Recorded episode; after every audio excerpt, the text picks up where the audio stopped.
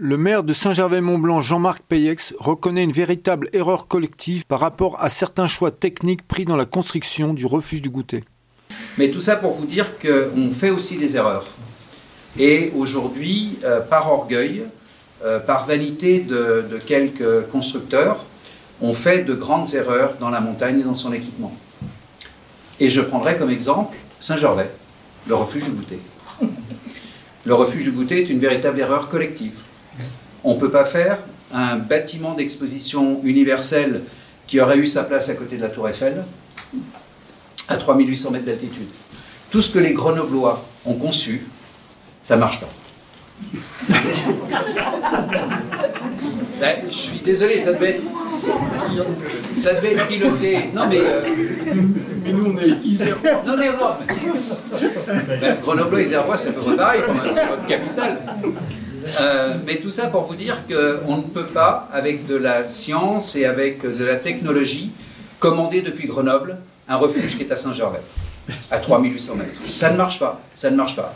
C'est l'un des refuges les plus polluants, euh, alors qu'ils, que ceux qui l'ont conçu se vantent d'avoir conçu le refuge le plus environnementalement correct. C'est 8000 litres de fuel par an qui brûlent à 3800 mètres.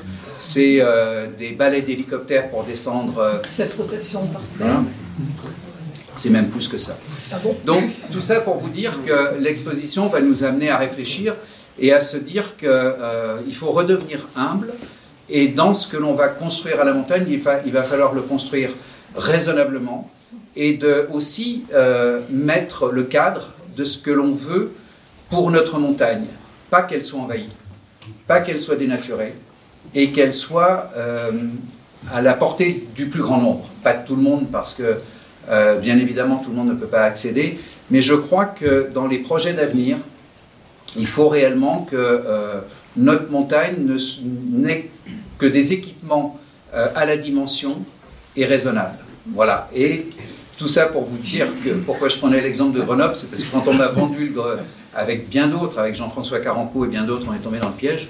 Euh, on nous a vendu quelque chose qui était extraordinaire et que depuis Grenoble, on pourrait faire ceci, on pourrait faire cela, et qu'on n'avait pas besoin d'hommes en haut. Et bien dans un refuge, et vous l'avez dit tout à l'heure, il y a la cabane et il y a l'âme. Et l'âme, elle n'est faite que par, la présence humaine.